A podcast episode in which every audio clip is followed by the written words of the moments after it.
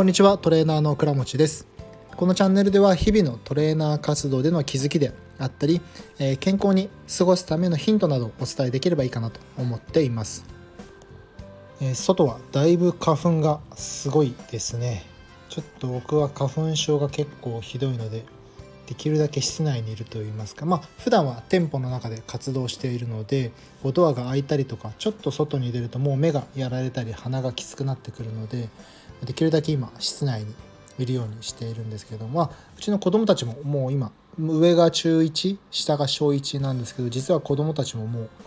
花粉症が出てるということでなかなか外に出るのがきつくなっている状況になっています。まあ、そんな中で今今日はですね僕午後が休みだったので子供たちと一緒に夜ご飯を作ったりしていましたで子供たちもあの一緒にご飯作るのが好きなので上の子も小学校いるの時ぐらいは手伝ってくれて今は下の子が一緒に手伝ってくれています。で今日のテーマとしてはこう子供たちの感性を養うために一緒に料理をしましょうみたいな。これまあ奥さんとかねこう女性の方はもう逆に大変だと思うんですけども特にパパとか、ね、や一緒にお子さんと一緒にやってあげると本当にいいかなと思っていて僕はまあ週1回か2回ぐらい一緒に料理するんですけどもで子供たちって一緒に料理してるとこういろんなことをしてくれたりもします本人たちもすごい楽しくやってくれます。でまあうちも子供たち手伝ってくれるって言ってもねそんな難しいことできないんですけどもこうやれることってまあ大体毎回同じパターンといいますかこうやっぱりこねる動作とかが入ってくるとすごい楽しいのでよく作るのはハンバーグ餃子あとは、まあ、クッキーとかも作ったりしますよね。これ全部こねる動きが入ってくるっていうので。でよく泥遊びをすると脳が活性化するっていう話聞いたことありますか？こう子供幼稚園とか小学校とかでもしっかりと泥遊びしたりしてこう指先を使ったりこう土に触れ合うことをすることで脳が活性化しますよ。だからしっかり外で遊びましょう。ねみたいないうような教育をするところが結構多いんですけれどもこうやっぱり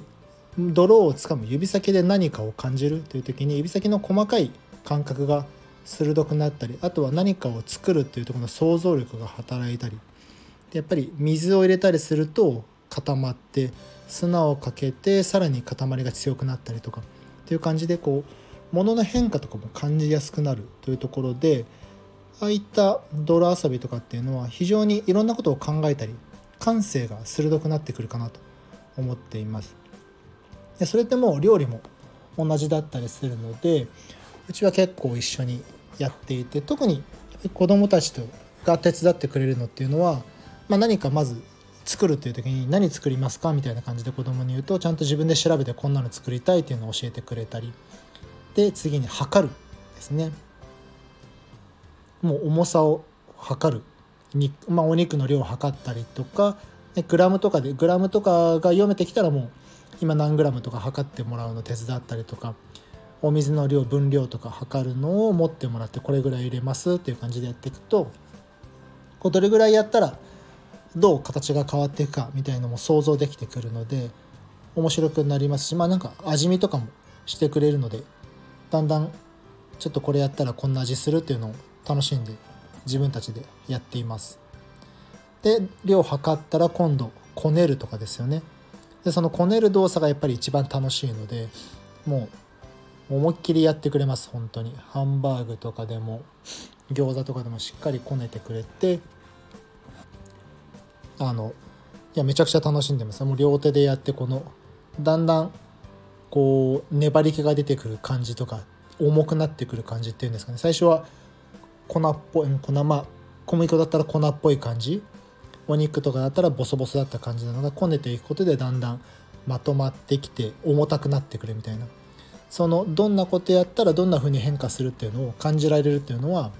あ、すごい面白そうで。やべだんだん辛くなってきたら僕が交代してみたいな。でもやっぱり大きくなってくるとそれが全部自分でできるようになってくるので楽しそうだなっていうのは感じています。でこねてこねが終わったら今度は形作るみたいな感じですよね。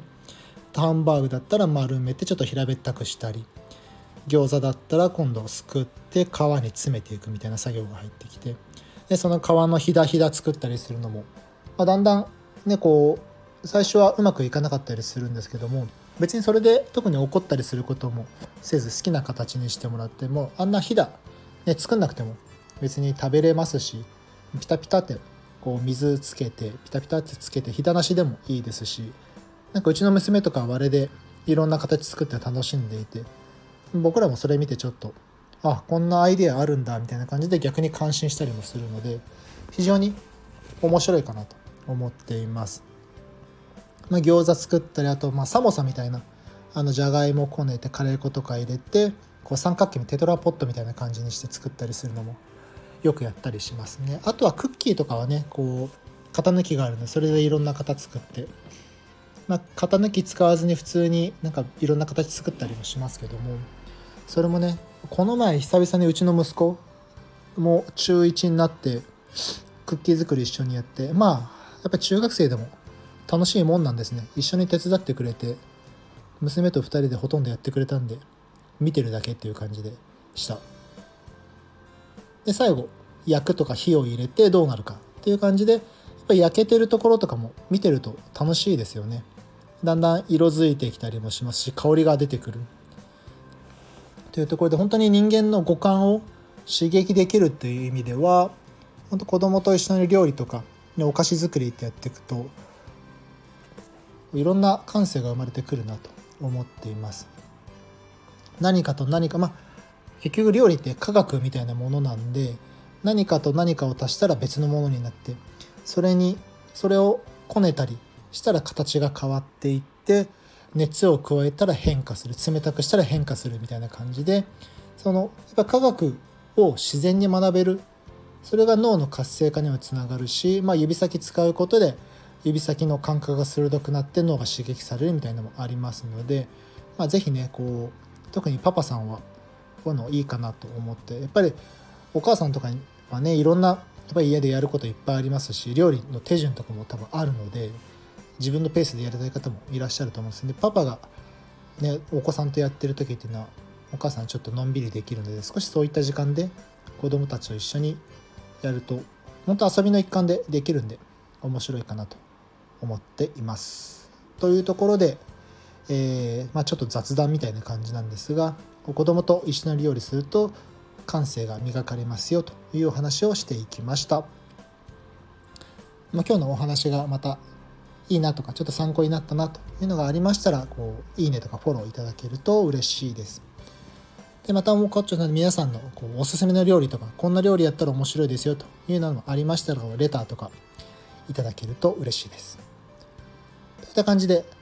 本日はここまでにしたいと思います。最後までお聴きいただきましてありがとうございました。